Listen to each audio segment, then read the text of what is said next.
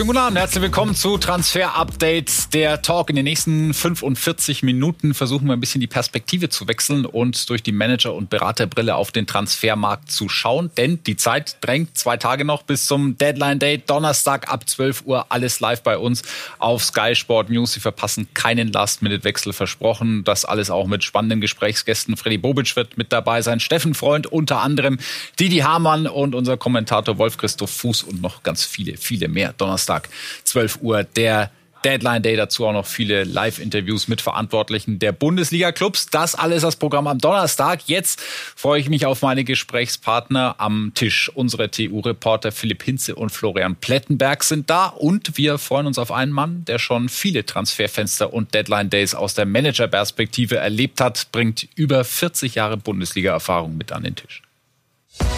Michael Reschke, ein Name, der mit vielen erfolgreichen Transfers verknüpft ist. Bei den Bayern als technischer Direktor war er maßgeblich an den Verpflichtungen von Josua Kimmich und Kingsley Coman beteiligt. Beide hat er als junge Spieler geholt, beide sind nach wie vor extrem wichtig für den FC Bayern.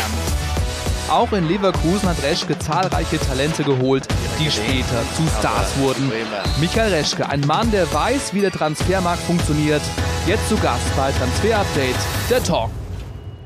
Freuen wir uns sehr, dass Sie da sind. Hallo, Herr Reschke. Ich freue mich auch, hier zu Gast zu sein. Schönen guten Abend. Ja, guten Philipp Hitze ist mit da. Philipp, auch dir. Abend. Flo, schön, dass ihr alle da seid, dass wir in dieser Runde hier zusammenkommen. Herr Reschke, wir haben schon ein paar Stationen von Ihnen gerade gehört. Ähm, da haben Sie teilweise sehr tiefe Spuren auch hinterlassen. Werden wir alles ein bisschen aufdröseln in den nächsten Minuten. Sie sind jetzt bei CAR Stella, die größte Spieleragentur der Welt, als Head of European Football. Wie sieht Ihr Arbeitsalltag momentan aus? Ja, ich begleite natürlich teilweise die Kollegen, die vor Ort oder an den Spielern dran sind und Transfers abwickeln. Mhm. Aber mein äh, Job ist es nicht, jetzt Spieler zu beraten oder äh, richtig aktiv zu werden in einem Transfer, sondern ich habe mehr so eine strategische Position, Optimierungsscouting, neue Mitarbeiter für die Agentur zu finden, äh, Strukturen zu verbessern und äh, in einem gewissen Rahmen auch mein internationales Netzwerk dann hier und da mal einzubringen. Heißt für Sie ist so ein Wintertransferfenster jetzt ein bisschen ruhiger als, als zu früheren Managerzeiten? Nicht ein bisschen ruhiger, ich kann Ihnen schon deutlich ruhiger, ja. weil äh, mein äh, Seelenheil nicht mehr davon abhängt, ob ein Transfer klappt oder nicht. In, äh, in, in Clubsicht waren das ähm, die letzten Tage oftmals sehr, sehr, sehr hektisch und äh, manchmal auch Magenschmerzen äh, verursachend, aber äh, jetzt im Moment kann ich das sehr gelassen betrachten. Ich glaube, euch untereinander muss ich wahrscheinlich gar nicht vorstellen. Ich kann mir vorstellen, der ein oder andere Anruf von Florian Plettenberg ist früher auch schon bei Ihnen eingegangen. Ach ja? Ja. Äh, ja. Wie ist so die Zusammenarbeit gewesen? Also, oder ist sie noch? Erstens äh, geben wir nie Quellenpreis. Zweitens ja. kann ich sagen, dass Michael Reschke in seiner Funktion fast langweilig ist, weil er viel zu diskret ist. Ähm, aber ich kann, ich kann sagen, dass er ein hervorragender Mensch ist und äh, mich freut es wahnsinnig, dass er hier in der zweiten Runde des Talks sitzt und äh, er ist nicht hier, äh, weil er uns gibt, sondern er ist hier, weil er, weil er einfach alles mitbringt, um uns jetzt einzuschwören auf die nächsten Tage und äh, das ist geil und ich meine, wir haben es ja eben gehört, vier Jahrzehnte Bundesliga-Erfahrung, da können äh, der Kollege und Hinze und ich nicht mithalten. Aber wir haben ja auch ein paar Themen und da brauchen wir heute Ihre geballte Expertise. Nein, geiler Gast, vielen Dank. Ja, sprechen ähm, gleich auch noch über einen Transfer, der Ihre Agentur ja auch mit betrifft, Sascha Boe zu den Bayern. Das alles gleich Thema bei uns. Starten aber mit einem anderen Ex-Club von Ihnen, mit dem ungeschlagenen Tabellenführer der Fußball-Bundesliga, mit Bayer Leverkusen. Bayer Leverkusen träumt weiter von der ersten Meisterschaft der Vereinsgeschichte. Trainer Xabi Alonso hat ein Team geformt, dem wirklich alles zuzutrauen ist. Und am Kader wird trotz aller Zufriedenheit immer weiter gearbeitet. Spät im Wintertransferfenster gab es bei der Werkself noch Bewegung. Angreifer Borja Iglesias ist per Laie von Betis Sevilla gekommen. Dazu gab es jetzt nach unseren Infos noch Gedanken über eine weitere Verstärkung. Und diese weitere Verstärkung, über die gesprochen wurde in den letzten ähm, Stunden, heißt Marco Asensio.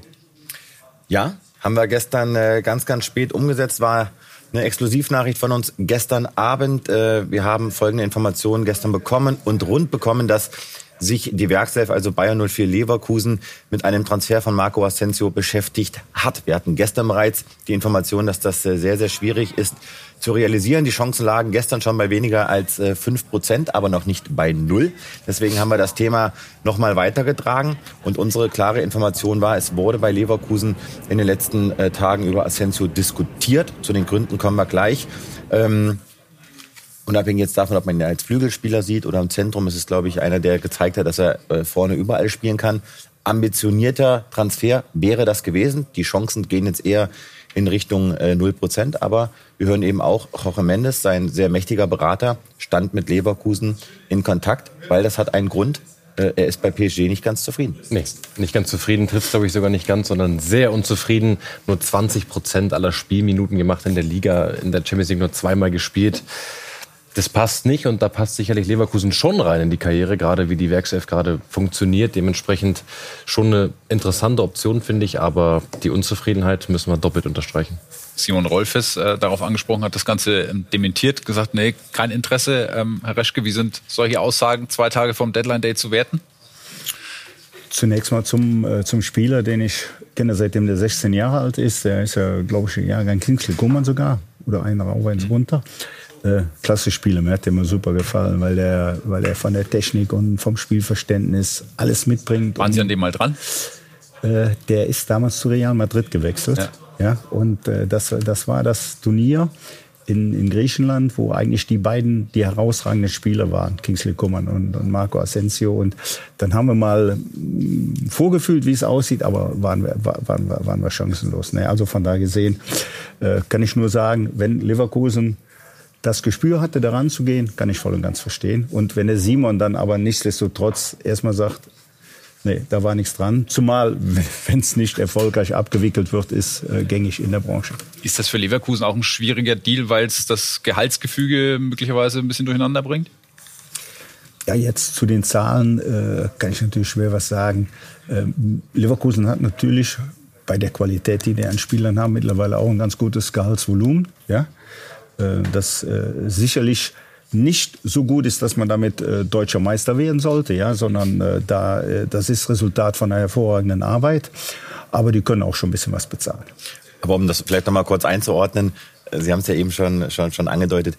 Wir werden jetzt bei so einem Dementi nicht nervös. Wir haben das gestern sauber recherchiert. Das gehört dazu. Ich meine, wir machen den Job jetzt auch schon ein paar Tage. Ähm, Leverkusen wird vielleicht jetzt zuschauen, weil sie auch wissen, dass sie hier sitzen. Äh, da darf man nicht nervös werden. Ein, ein Dementi zu dieser Zeit bedeutet nicht, dass die Info falsch ist. Äh, wir würden sie wieder so produzieren und rausgeben, genau in der äh, Temperatur, wie wir es gemacht haben. Und Sie haben es ja eben gesagt, so eine kleine Notlüge oder mal so ein kleines Dementi, das gehört ja auch dazu, oder? Man ja, sollte logisch. nicht immer alles. Logisch. Du willst ja nicht als Verlierer dastehen. Ne? Von daher gesehen machst du das. Ne? Im Übrigen muss ich sagen, ich finde den Transfer, den Bayer Leverkusen gemacht hat, jetzt bereits im Winter. Völlig logisch aus Sicht von Bayern 04. Iglesias? Iglesias? Ja. ja. Äh, die, die Situation, dass Boniface hoffentlich im, im äh, April wieder, wieder dabei ist, ähm, und äh, Schick nach der langen Verletzungspause natürlich aktuell noch nicht in der Lage ist, in drei Wettbewerben permanent zu spielen, hat es eigentlich für mich zwingend notwendig gemacht, da einen, äh, einen äh, Ersatz zu leihen zu leihen, weil für nächste Saison brauchst du, brauchst du äh, keinen Spieler mehr. Und dann jemand zu finden, der äh, im Moment auch unzufrieden ist, unglücklich, der aber in den Jahren zuvor in Spanien jedes Jahr zweifach, äh, also zweistellig getroffen hat, der wirklich Qualitäten besitzt.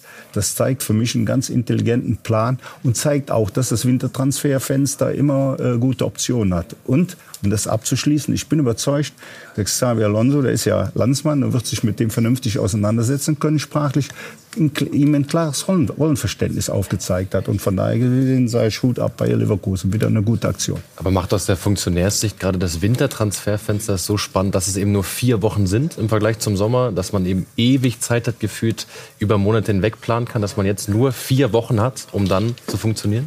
Ja, das Wintertransferfenster ist ja sehr oft ein Fenster, in dem du reagieren musst. Ja, reagieren auf Verletzungen, auf äh, Entwicklungen, die du anders vorhergesehen hast, dass du im Sommer Spiele geholt hast, von denen du mehr erwartet hast, die vielleicht dann äh, dann doch nicht so bringen und du auf einmal tabellarisch auch in einer Notsituation äh, bist. Das macht's eigentlich problematisch. Und dann kommt noch ein Punkt hinzu, der natürlich auch äh, problematischer ist wie im Sommer. Du hast im Sommer eigentlich schon dein Budget stehen und du hast oftmals nur ein klein bisschen Finanzluft, um im Winter nochmal nachlegen zu können. Wenn dann auf einmal die Problematik da ist, dass große Löcher da sind oder dass wichtige Spiele ausfallen und du musst nochmal ins Investment rein, das ist eigentlich eine, eine, große Herausforderung. Also die Balance zwischen den wirtschaftlichen Möglichkeiten und den sportlichen Notwendigkeiten, das ist eigentlich das, das Kardinalproblem. Herr Reschke, Sie waren von 1979 bis 2014 für Bayer Leverkusen tätig, erst als äh, Trainer von U-Mannschaften, dann Leiter der Scouting-Abteilung ab 2004, dann auch als Manager-Nachfolger von ähm, Rainer Kalmund. Wie viel Spaß macht Ihnen das momentan, wenn Sie Bayer Leverkusen Fußball spielen sehen, auch unter diesem Trainer? Ja, das, äh, das äh, macht ja jedem Fußballfan im Moment Spaß. Ja. Also ich freue mich vor allen Dingen über, über Xavi Alonso. Ja, das war ein total intelligenter Move von der Leverkusener Vereinsführung, allen voran von Simon Rolfes äh, und auch natürlich von Fernando Caro. Äh, Sabi in der Phase, wo er eigentlich noch nicht im Profifußball bewiesen hatte, dass er die Qualität als Trainer hat, auf ihn zu setzen. Ich kenne ihn ja aus meiner Zeit in Bayern. Ich war damals in den, in den Transfer involviert und habe in den zwei Jahren äh, ein sehr, sehr gutes Verhältnis mit ihm gehabt. Ja, das ist ein sensationeller Typ, der ist hochintelligent, der lebt Fußball. Und was mir am meisten Freude bereitet im Moment ist, wenn er nach äh, Toren in der Nachspielzeit wirklich wie ein Spieler auf dem Platz stürmt und man sieht, wie viel Leidenschaft, wie viel Herz der für seine Mannschaft einbringt. Das ist einfach fantastisch und ich glaube, das wird sehr, sehr spannend diese Saison. Gab es früher schon mal bei Bayern so die Diskussion, ah Mensch, so wie der spielt, ist er vielleicht hoffentlich mal irgendwann der Bayern-Trainer. Äh, Gab es das zu Ihrer Zeit schon mal die, die Gedankengänge oder habt ihr also, gesehen, dass er Trainer wird? Also äh, das war der, der hat ein äh, Standing gehabt bei allen Verantwortlichen von Bayern München. Das war extrem hoch. Bei Rummenigge und bei Hoeneß hat er ein Wahnsinnsstanding gehabt und ähm, gerade jetzt, wo es schon ein paar Jahre her ist, kann man dann glaube glaub ich drüber sprechen. Ähm, wir hatten ja damals keinen Sportvorstand, keinen Sportdirektor in der Phase. Meine, mein Titel war technischer Direktor. Ich war sehr fokussiert auf das, auf das Transfer- und Vertragswesen und hatte damals eine Gesprächsrunde auch mit, mit Karl-Heinz Rummenigge und Uli Hoeneß. Da hat man sogar ernsthaft in Erwägung gezogen, ihn relativ früh, früh schon mal nachzufragen, ob er sich vorstellen könnte, als Sportdirektor bei Bayern München zu arbeiten bin dann auch mal mit ihm Abendessen gegangen. Wir haben das mal ganz sanft äh, angesprochen und angetestet, das Thema. Aber äh, er war damals schon sehr fokussiert darauf, auf eine Trainerlaufbahn und äh, wollte auch nach der, nach der ganzen langen, intensiven Zeit als Aktiver auch erstmal ein Jahr Pause machen. Aber äh, dass der bei Bayern München ein hohes Standing hat, ja, das ist definitiv der Fall. Also hier, hier notiert? Ja. Reschke verrät, Alonso sollte Bayern Sportdirektor werden. Na, ja. Sind wir doch da. sind wir da. Hat sich der Tausch schon wieder gelohnt. Aber um, um da mal kurz einzusagen, Herr Reschke, fragen auch häufig User, wo unterscheiden sich beim technischen Direktor, beim Sportverstand oder beim Manager grundlegend die Arbeitsbereiche? Also zunächst mal äh, musst du heute eigentlich im Profifußball zumindest zwei Mann haben an der Spitze.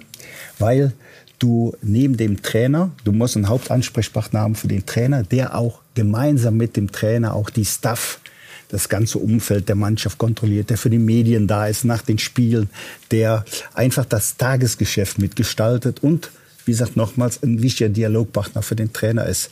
Einen zweiten Mann brauchst du eigentlich um mittlerweile den internationalen Spielermarkt. Und jeder Bundesliga-Verein ist ja nicht mehr nur auf die Bundesliga, sondern auf den internationalen Spielermarkt fokussiert, um das zu kontrollieren, um auch im Vertragswesen zu sehen, was kommt gerade aus dem Nachwuchs raus, wo müssen wir Spieler verleihen. Das ist, das, dieses Geschäft bekommst du heute verantwortlich im Profifußball nicht mehr alleine gelöst. So, wie jetzt im Einzelnen die Schnittpunkte oder die Verantwortlichkeiten sind, wie die Titel innerhalb der Clubs sind. Das ist durchaus verschieden, aber du brauchst zwingend eine Doppelspitze. Und das war beispielsweise bei uns in Leverkusen äh, in der Kombination, die ich damals hatte, das Glück, hier mit Rudi Völler zusammenzuarbeiten. Das war ein, ein total harmonisches, gutes Miteinander. Und aus den Erfahrungen, die ich da hatte und auch, auch aus der Zeit nachher, ist ganz klar, Doppelspitze macht's. Mhm.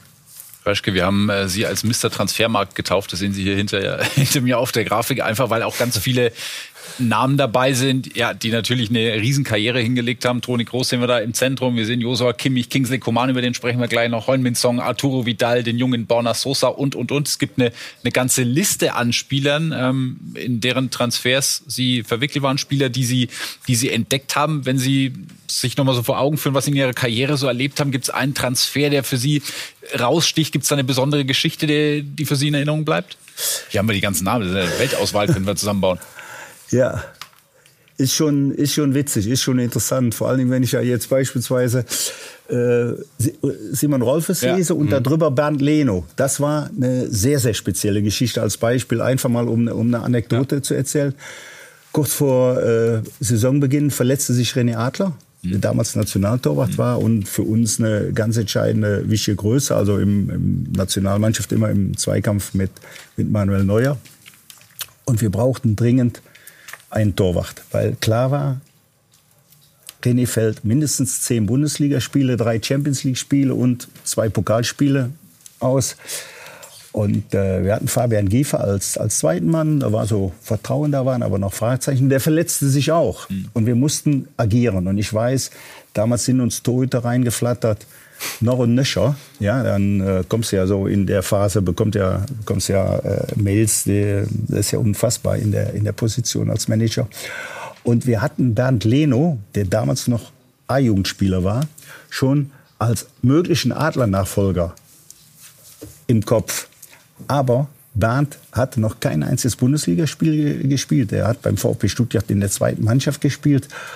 Und ähm, das war total risikobehaftet. Und ich kann mich daran erinnern, wie wir das gemacht haben, wie wir das durchgezogen haben, dass es da unglaublichen Gegenwind gab. Wie können die so verrückt sein mit einer sehr starken Mannschaft, mit einer, mit einer großen Perspektive? Wie können die so verrückt sein mit so einem jungen Torwart, das jetzt zu riskieren und in die Saison zu gehen? Und äh, da kann ich Ihnen sagen, die ersten vier, fünf, sechs Spiele auf der Tribüne, jeder Ball, der aufs Tor kam, habe ich, hab ich gebetet. Und äh, der Bernd war aber vom ersten Moment an wirklich er hat's äh, gut gemacht. kalt wie, äh, also wirklich eiskalt und äh, hat seine Sache dann auch top gemacht. Aber es waren natürlich viele andere Transfers. Wenn ich, wenn ich Toni sehe, den haben wir anderthalb Jahre von den Bayern ausgeliehen. Das war, das war auch eine absolute Erfolgsgeschichte. Der ist bei uns zum Nationalspieler gereift, dann in, in äh, Leverkusen und die Karriere danach, ich glaube, ganz so schlecht war die auch nicht. Aber hast, aber hast gesehen, Simon Rolfes, da waren ja die Preise. Äh, ja. Die, die Liste haben wir ja auch äh, mit, mit äh, Michael Reschke abgesprochen. Ja. Können wir noch mal äh, sehen? 800.000 800.000 Euro für Simon Rolfes. Ja, ja. ja von Alemannia Aachen, von Alemannia Aachen. Äh, verhandelt mit Jörg Schmatke. Oh. Verhandelt mit Jörg Schmatke, ja, ja, ja, ja, ja, ja. Aber das heißt, aus Funktionärssicht geht einem auch die Pumpe gut und gerne bei Transfers, dass sie funktionieren müssen? Ganz klar. Du hast äh, die Torwartposition damals mit Leno, nochmal.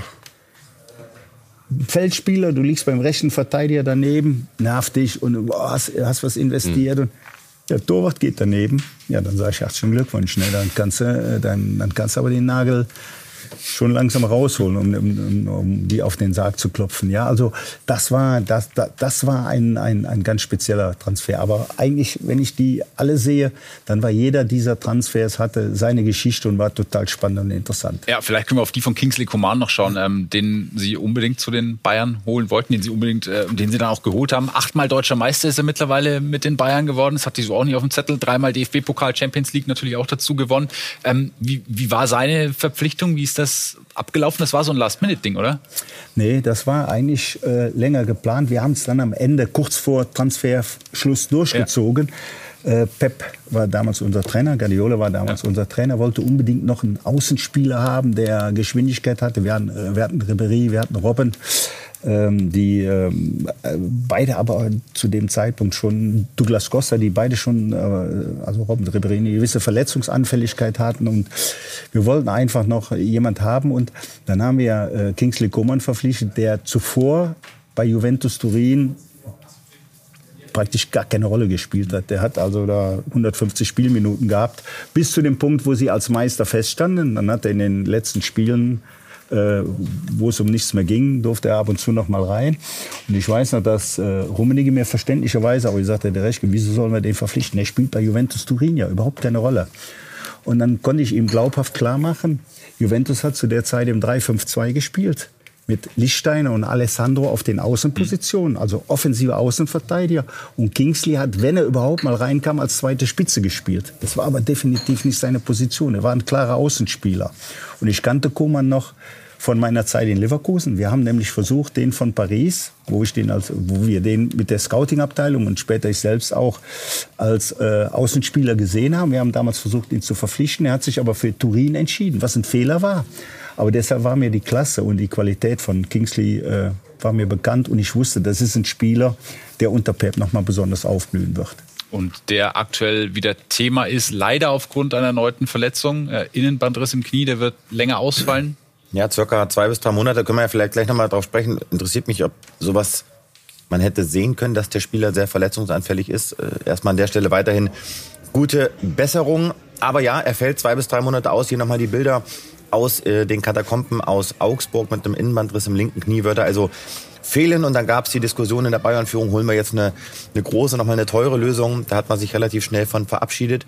Aber es gibt und gab die Idee, die wir heute exklusiv recherchiert haben und die auch eben bestätigt wurde oder heute von Christoph Freund. Mehr dazu gleich, aber erstmal, um kurz äh, uns abzuholen, die Exklusivnachricht war von heute, dass die Bayern sich damit beschäftigen, Brian Saragossa vorzeitig zum deutschen Rekordmeister zu lotsen und äh, nicht erst im Sommer. Der Vertrag ist erst ab Sommer gültig, aber, und auch das können wir ergänzen, äh, Christoph Freund war gestern bereits im Stadion, hatte sich äh, das Spiel von Granada bei oder bei Getafe in Madrid angeschaut, um sich auch nochmal ein Bild zu machen von Brian Saragossa. Es gibt jetzt in dieser Minute konkrete Gespräche, konkrete Verhandlungen zwischen Bayern und Granada und wir hören auch, dass der Spieler Saragossa jetzt bereit ist, tatsächlich schon im Winter zum FC Bayern zu wechseln, aber keine einfache Situation. Granada steckt im Abstiegskampf. Es wäre nochmal eine Ablösesumme fällig. Also da wird noch etwas gepokert. Wir können noch nicht sagen, ob es einen äh, Done-Deal geben wird, aber ich glaube schon, dass die Bayern das irgendwie hinbekommen werden. Für Saragossa würde ich sagen, Chance und Risiko, äh, Risiko zugleich. Und man muss vor allem sagen, wenn er jetzt zu Bayern käme, käme er nicht am absoluten Leistungslimit. Nee, das stimmt, wir haben es mal angeschaut. Äh, Saragossa, seitdem der Bayern-Transfer fix ist, haben wir mal Zahlen für euch. Das sind sieben Ligaspiele insgesamt. Da kommt Saragossa auf ein Tor, auf keine Vorlage, also einen Scorerpunkt, Ballkontakte als Flügelspieler. Ja, 47 pro Spiel ist okay.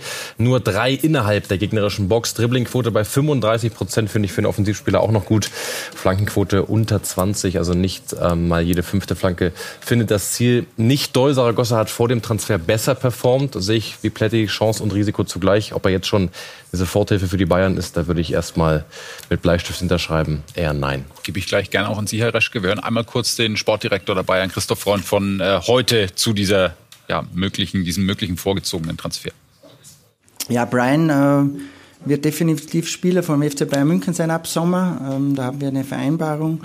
Ähm, wir haben jetzt ähm, ja eben die Situation, dass äh, wir viele Verletzte haben und äh, dass Brian sicher ein Spieler sein wird, äh, der im Sommer das Bayern-Trikot tragen wird. Jetzt haben wir uns, ja, wir sind in Gesprächen, ob es auch schon möglich wäre, dass wir ihn vielleicht früher dazu zu holen, aber ähm, da gehören immer drei Parteien dazu, wie, bei jedem Transfer und äh, werden wir sehen, äh, was da die nächsten äh, zwei Tage noch bringen. Also Christoph Freund, der dann die Exklusivinfos von heute nochmal bestätigt. Herr Reschke, muss man da aus Bayern Sicht alles unternehmen, um ihn noch in diesem Transferfenster an dieselbe Straße zu bekommen, weil der Kader ohnehin eher dünn aufgestellt ist und das Verletzungspech scheint in Bayern treu zu bleiben? Sportlich kann ich äh, den überhaupt nicht einschätzen, aber äh, die Bayern werden sich ja was dabei gedacht haben, wenn die den im Sommer holen. Und wenn du jetzt auf der Außenposition noch durch die Verletzung von Kingsley und insgesamt durch die Problematik, dass der Kader wirklich nicht breit aufgestellt ist, die Gedanken machst, dann ist das ja die absolut logischste aller Lösungen. Ja, also wenn der, ob der jetzt mit 22 oder mit 22,5 kommt, ne, spielt ja, ja vom, vom ja, Alter spielt ja keine Rolle. Aber du bekommst natürlich eine schwierige Bayern-Situation, klar mit der Chance auf, auf Spielzeit, aber ähm, du kommst ohne Vorbereitung. Du hast äh, noch null Integration in die Mannschaft. Jetzt kommst du natürlich, äh, der Transfer war ja sehr gehypt, die Bayern hielten das unter Verschluss, dann kam das kurz vor Schluss erst raus. Jeder freut sich irgendwie auf Saragossa im Sommer. Was machst du denn jetzt, wenn der jetzt kommt und du stellst fest, oh, oh also Bayern-Niveau hat er irgendwie doch nicht. Was machst du denn dann? Dann hat er kein Bayern-Niveau. Also, ja, also wenn du, wenn, wenn, wenn du die Qualität, das hast du die Qualität. Wenn du die Qualität nicht, das hast du die Qualität nicht.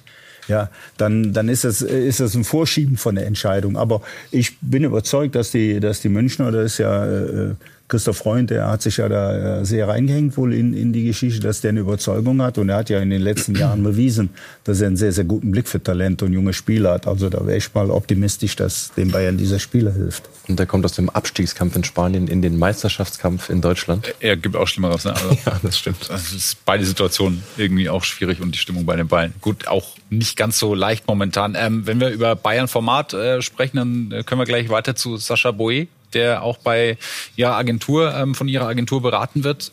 Ist das ein Spieler, der den Bayern helfen kann? Der wird auf jeden Fall einiges in München durcheinanderwirbeln, weil er ganz klar die neue Nummer eins sein wird. Was macht Sie da so sicher? Die Nummer eins, äh, der wird Manuel Neuer verdrängen. Die Nummer. und zwar, und zwar ist Manuel Neuer. Also jetzt dachte ich, ich hatte Ahnung von Fußball. da müssen wir uns kurz helfen. Also Manuel Neuer ist ja die klare Nummer eins im Tennis bei den Bayern. So. Ne? Aber ich kann jetzt schon versichern. jetzt mein Manuel, schön groß, ich dachte auch, schön groß. Gegen Boyer wirst du keine Chance haben. Den Titel bist du los.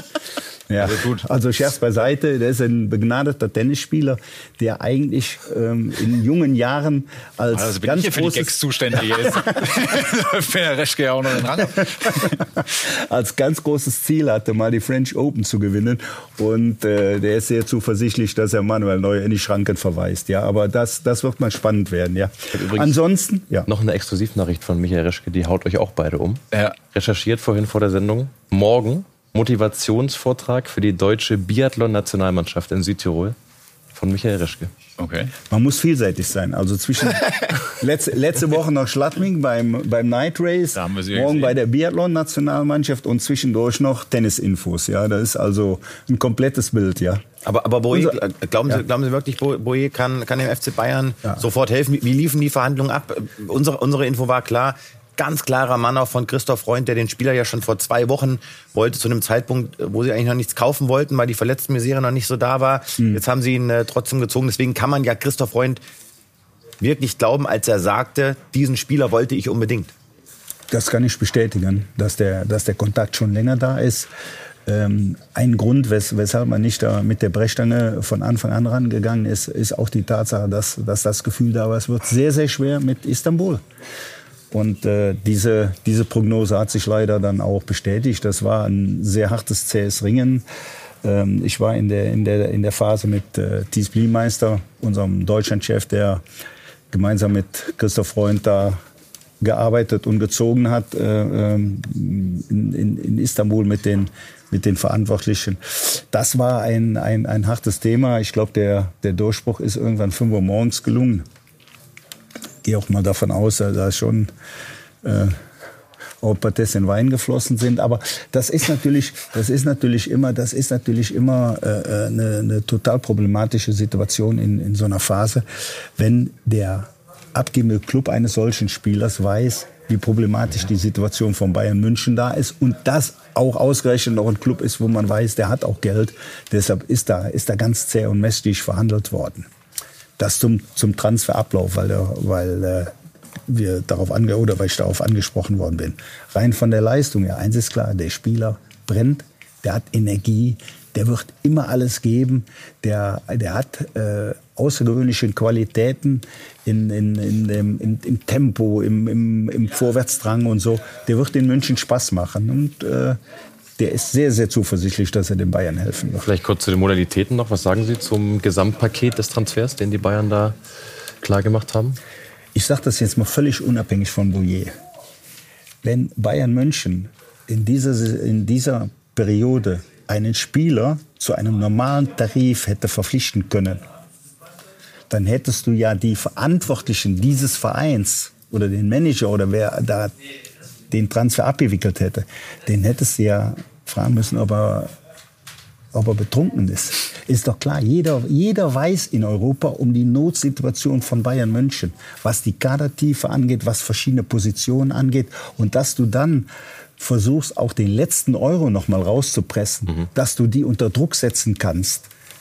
Druck setzen, in Anführungsstrichen, ja, das ist doch völlig klar. Und von daher sehen, diese Diskussion, ob das jetzt ein bisschen zu teuer oder, oder äh, leicht über Marktwert ist, ja, dass die kommt, ist verständlich. Aber die Verantwortlichen von Bayern München, also Dresen als, als äh, CEO und Christoph Freund als der, als der Transferabwickler, die waren in einer total schwierigen Situation. Und wir haben Letty, behalt bitte deine Frage im Kopf. Wir haben noch einen ähm, jungen Mann, einen Nachwuchs-Sky-Experten, der diese Einschätzung von Ihnen bestätigt. Torben Hoffmann hat ihn heute getroffen an der Selbener Straße, als äh, Sascha Boy dort zum ersten Mal trainiert hat. Also natürlich war ich ein bisschen enttäuscht, weil er war ein richtig guter und wichtiger Spieler für die Mannschaft, für Galatasaray. Und wir haben gerade ein Titelrennen gegen Fenerbahce. Aber irgendwie ich auch, bin ich auch glücklich für ihn, weil jetzt hat er eine bessere Chance, in die Nationalmannschaft von Frankreich auf, äh, für die Europameisterschaft natürlich. Und ich hoffe, er zeigt, was er kann hier. Ich bin mir sicher, du hast ihn sehr, sehr oft und häufiger gesehen als ich. Äh, was zeichnet ihn denn aus? Wo ist er denn besonders stark?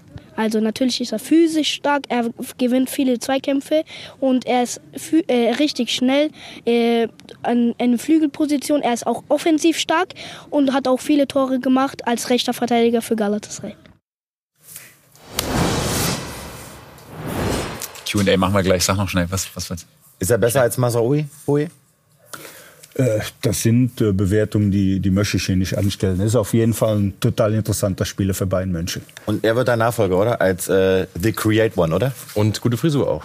Vielleicht mal Spitzen schneiden, ansonsten Top-Frisur. Ja, top Also, lieben Dank nochmal, das war heute wirklich der Renner und ging auch viral, wie man so schön sagt. Müssen wir fast einladen zum Deadline Day. Ja. Ähm, Herr Reschke, wir haben der Community, unseren Zuschauern die Möglichkeit gegeben, Fragen an Sie einzusenden. Aus Zeitgründen müssen wir es jetzt ein bisschen radikal runterkürzen auf eine. Die kommt äh, von Betze King, der gerne wissen würde, wie Sie die aktuelle Situation auf Schalke bewerten in der Tabelle in Liga 2, nur 15. mittendrin im Abstiegskampf.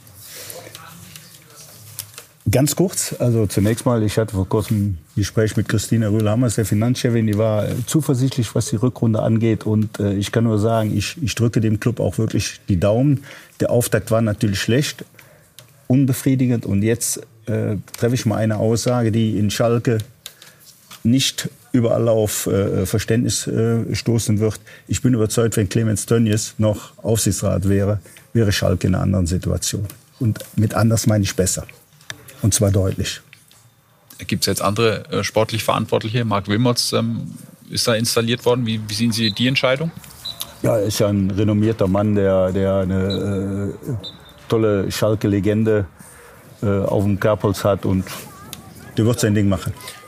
Herr Reschke, eine Transferfrage haben wir. Fabienne Centonze von Nantes, 28 Jahre, Rechtsverteidiger Schalke ist dran. Wir hören es laufen Gespräche. Äh, kann Schalke den noch ziehen bis zum Deadline Day? Ist das einer für Schalke? Wird das was? Es wäre einer für Schalke, wenn es klappen würde. Das ist definitiv. Das ist ein Spieler, der in Frankreich in der ersten Liga äh, bewiesen hat, welche Qualität er besitzt und das ist alles prima. Wie weit ist das? Offen. Siehst du? Bevor, ja. Siehst du? Kommt nicht. So stelle ich, mir- ne? so stell ich mir die Gespräche vor. Kurze Pause, dann schauen wir auf die Wackeltrainer in der Bundesliga. Vier Stück sehen wir da auf der Wäscheleine. Über deren Situation sprechen wir nach einer kurzen Pause.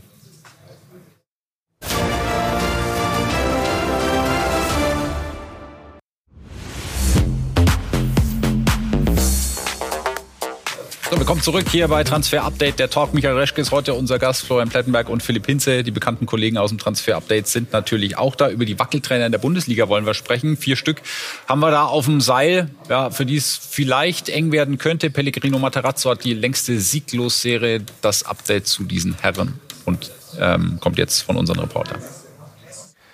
Die Zahlen lassen im Verhältnis zur Zielsetzung kaum Interpretationsspielraum. Platz 11 hinter Heidenheim und Werder Bremen. Neun Punkte Rückstand auf die internationalen Ränge, da wo sie eigentlich hin wollten. Bilanzen, die den Trainer ins Scheinwerferlicht rücken. Niko Kovac und sein Team hatten Europa ja bereits in der Vorsaison knapp verpasst. Der Coach hatte schon mal mehr Kredit bei Fans, Vereinsführung und Volkswagen. Also Job-Endspiel gegen Hoffenheim? Nicht nach unseren Informationen.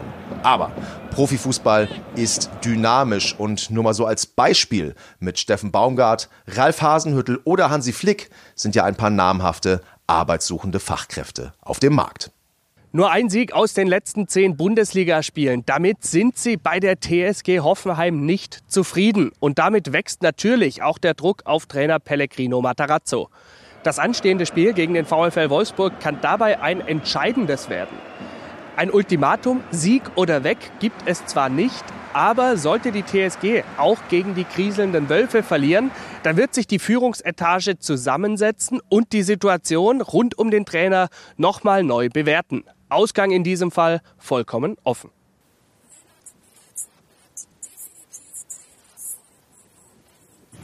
Einer noch.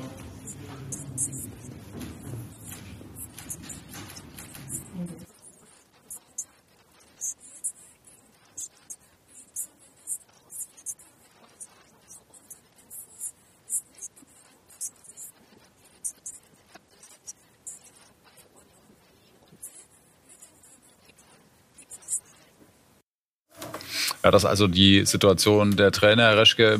Nico Kovac, wie bewerten Sie die Arbeit in Wolfsburg aktuell? Ist es nur Mittelmaß und ähm, hast du das Gefühl, es geht nicht vorwärts? Bin ich nicht nah genug dran. Möchte ich mich enthalten. Dann haben wir Marco Rose noch, Philipp, an dem bist du sehr nah dran, mit Leipzig immer. Ja. Wackelt der wirklich schon oder müssen wir den vom Seil nehmen? Müssen wir vom Seil nehmen, wenn sie Union schlagen am Wochenende. Gewinnen sie nicht, dann wird es nach hinten wirklich ein bisschen windig. Aber aktuell steht Marco Rose nicht zur Disposition. Eine Rückfrage an Herrn Reschke. Wie schwer fällt es, Trainer zu entlassen? Wie schwer fiel Ihnen das? Geht eigentlich immer um den Club. Und wenn, wenn du das Gefühl hast, wenn du spürst, der Trainer kann nicht mehr das Optimale aus der Mannschaft herausholen, dann musst du reagieren. Weil äh, die, sind, die werden ja abgefedert, die Jungs. Ne? Und der Club ist der Club und der ist wichtig. Mhm. Gut, dann gucken wir jetzt auf ähm, die Talente, die Sie uns mitgebracht haben. Wir haben Ihnen ja auch die Aufgabe gestellt, uns mal drei Namen mit an den Tisch zu bringen, äh, die wir künftig im Auge äh, behalten sollten. Und das machen wir jetzt. Michaels Top-Talente, so haben wir das Ganze genannt und starten mit Otto Stange, 16-Jähriger aus der U17 des HSV. Ja, er ist von Elmsbüttel vor anderthalb Jahren zum HSV gewechselt. Ist ein sehr torgefährlicher äh, Stürmer, trainiert schon mit 16 Jahren oben mit und äh, wir haben gerade den Vertrag verlängert. Mhm. Der wird äh, mit 18 dann auch ein Profivertrag. Aber, und das hoffen wir, dass er vielleicht vorher so ja schon zu kurz einsetzen kommt. Der Junge ist einfach stark. Und wir müssen sagen, an die Otto Emerson-Stange steht im Personalausweis, darf nicht zu kurz kommen. Das war Philipp Riesen, ganz wichtig, dass wir den zweiten Namen noch ja, sagen, ja. weil damit bleibt er natürlich vielleicht auch im Kopf. Aber auch aufgrund seiner Zahlen. Ne? U17 Bundesliga, elf Spiele, 13 Tore, zwei Assists noch obendrauf. Absolut. Jo, kann sich sehen lassen, ja. Kann man so machen. Der zweite Name, den Sie mitgebracht haben, ist Tom Bischoff von der TSG. Ja, da erhoffen wir uns in der Rückrunde auch mehr Spielzeit. Mhm. Äh, ich war gemeinsam mit Thies Bliemeister äh, zum Jahreswechsel nochmal in, in Hoffenheim, haben da mit Birmin Schwegler ein gutes Gespräch gehabt. Und äh, Tom ist total motiviert, total engagiert. Es gab Möglichkeiten, ihn auszuleihen, aber das war für ihn kein Thema. Er will sich auf jeden Fall in Hoffenheim durchsetzen und das wird er schaffen. Übrigens, Bayern ja. war mal dran an ihm. Definitiv. Vor nicht gar nicht allzu langer Zeit. Vielleicht können Sie das noch mal kurz erklären? Äh, Marco Neppe äh, und Julia Nagelsmann waren totaler Befürworter von Tom Bischof und wollten ihn unbedingt holen. Aber er hat einfach gesagt, ich will mich hier in Hoffenheim durchsetzen. Die haben mir in der Jugend die Chancen gegeben und äh, mich gefördert. Und das ist im Moment sein Club. Und als dritten Kandidaten, ich weiß gar nicht, den hatten wir, meine ich, auch schon mal in transfer Scouting Report, ne? Ja, Adam Asnu von den Bayern. ist das für ja, ein Typ? Äh, ein fantastischer Spieler vom, von seinen technischen Voraussetzungen. Der wird auf jeden Fall ein sehr guter Bundesligaspieler, ist auch oben schon äh, im Training immer dabei, hat, glaube ich, auch Chancen in, in absehbarer Zeit mal regelmäßiger auf der, auf der Bank vielleicht zu sitzen. Vielleicht gibt es auch jetzt schon Kurzeinsätze, kann ich noch nicht hundertprozentig beurteilen, aber eins ist klar, dieser Spieler wird ein sehr guter Bundesligaspieler für Bayern München werden. Trauen Sie ihm zu, dass er nächstes Jahr im Profikader auch regelmäßig schon auf ja. Einsätze kommt? Ja, ja, bin ich von überzeugt. Und vielleicht eine kurze Frage, da waren wir heute in der Recherche. Die Bayern versuchen ja gerade was zu deichseln mit Saragossa. Wir hörten heute, dass es die Möglichkeit gäbe, eventuell Adam Asnu äh, auf Leihbasis zu Kanada zu geben. Ich, wir haben von dem Gerücht auch gehört, dass für uns, für den Jungen kein Thema und für uns als Agentur auch nicht. Der soll sich bei Bayern München durchsetzen, das wird er schaffen. Und war gegen Augsburg, war schon im Kader, glaube ich, oder? Am Wochenende. Ja, ja. Guter Rasen auch gewesen ne, in Augsburg. Ja, ja, waren, waren alle schwer begeistert. Ich glaube, Leon Goretzka oder. Nee, wer hat sich geäußert? Goretzka, war es ja. Leon Goretzka, ja. ja hat der Herr Reschke aufs, aufs, aufs, aufs Acker, der Herr Reschke für immer gespielt. Ja, ja. Mit den 18er Asche. Copa Mundial. Herr Reschke, wir hatten in der vergangenen Woche Sven Mislintat da. Der hat uns ein bisschen was erzählt zum Transfer von äh, Jaden Sancho. 2017 ist er zum BVB gewechselt. Äh, waren Sie auch mit drin mit den Bayern? Ähm, bevor wir äh, darauf Bezug nehmen, damit wir alle auf dem gleichen Stand sind, hören wir nochmal die Aussage von äh, Sven Mislintat von letzter Woche Donnerstag. Es war ein sehr später Einstieg. Ich glaube, nochmal mit maximalem Effort der Bayern äh, am Deadline Day. Aber das war, war eine angenehme Nummer. Und Michael und ich äh, fanden das ganz angenehm, dass Jaden vor allem auch, ohne mit der Wimper zu zucken, äh, einfach ganz klar äh, auf, auf Linie geblieben ist und äh, sein Commitment äh, komplett gezeigt und gehalten hat. War das nochmal so ein Last-Minute-Zweikampf zwischen den Bayern und Dortmund damals? ja, kann ich erklären. Ja. Das war in der Phase, in der ich nach Stuttgart wechseln wollte und vielleicht in, genau in der Phase auch nicht mit dem, mit dem letzten Brand drangegangen bin, obwohl wir im Scouting äh, angetrieben von Marco Neppe eine sehr hohe Überzeugung hatten. Und ich weiß, nachdem ich dann nach äh, Stuttgart gewechselt bin, war das die erste Aktion, die Marco auch Vertrauensbild mit Hassan Salihamidzic durchgezogen hat. Und sie sind dann nochmal nach London geflogen und haben wirklich versucht, das nochmal zu drehen. Aber so wie Sven gesagt hat, Sancho hat dann klar zu seinem Wort für Borussia Dortmund gestanden. Aber der Versuch war, war definitiv da. Hat Sie das im Nachhinein noch mal gefuchst, wenn Sie dann sehen, wie er in Dortmund ähm, performt hat? Oder ist das, gehört das so zum, ist das Alltag auch des sportlich Verantwortlichen, dass dass Transfers dann eben mal nicht so laufen, wie man sich wünscht und dann ist das abgehakt? Das muss man noch respektieren. Die Dortmunder waren in der Tat früher dran. Ja? Und äh, als wir dann eingestiegen sind damals, wir, muss ich sagen, ich war dann schon nicht mehr in München in der, in der Schlussphase, da war einfach den Schritt zu spät. Und das passiert immer, gerade bei jungen Spielern. Ja, schön, dass wir das auch noch aufklären konnten, diesen äh, späten Zweikampf auf dem Transfermarkt. Hier geht's äh, gleich weiter mit der Primetime. Thomas Fleischmann wird dann hier übernehmen bei Sky Sport News. Thomas, und ihr habt welche Themen im Gepäck? Ja, ihr habt ja die Zukunft des Fußballs mit ein paar Namen gerade schon angerissen. Schöne Grüße in die Runde, war sehr, sehr spannend. Wir kümmern uns nochmal um die Gegenwart. Es geht natürlich auch, das habt ihr auch schon angerissen, um den Neuzugang des FC Bayern, um Sascha Bowie. Der hat natürlich noch ein bisschen mehr gesagt. Fassen wir gleich nochmal zusammen. Wir holen uns äh, Philipp Hinze nochmal äh, in die Runde, weil es geht nämlich auch um den Krisenherz. RB Leipzig ist auch gerade schon angerissen worden nach drei Niederlagen in Folge. Also da muss jetzt was kommen. Wir analysieren das gemeinsam mit unserem Sky-Kommentator Jonas Friedrich. Und natürlich schauen wir auch auf den DFB-Pokal St. Pauli gegen Düsseldorf. Wir holen uns die Stimmung aus dem Stadion. Das alles schieben wir mal ein in die Deadline Week Ihr seid nochmal dran. Ja, besteht natürlich jederzeit die Gefahr, dass die beiden Herren Hinze und Plettenberg hier im Programm auftauchen. Und die Abschlussfrage äh, darf auch noch Florian Plettenberg stellen. Zwei schnelle Ja-Nein-Fragen, Herr Reschke. Holt Frankfurt EGTK, schaffen Sie es? Kann ich wirklich nicht einschätzen. Und ist Kevin Behrens der richtige Mann für den VfR Wolfsburg? Ein Spieler, der einen tollen Saisonstart hatte und danach lief es nicht mehr so gut, aber ich traue dem viel zu. Ich mag den. Wir bleiben dran. Vielen Dank, Michael Reschke, für den Besuch. Es hat großen Spaß gemacht danke, für absolut. diese Einblicke ins Transfergeschehen. Philipp, danke. Florian, danke. Gerne. Die sind äh, 24 Stunden und äh, hier im Einsatz dann die nächsten Tage bis zum Deadline Day am Donnerstag, wenn Sie hier vollumfänglich informiert. Schönen Abend noch hier bei Sky Sport News.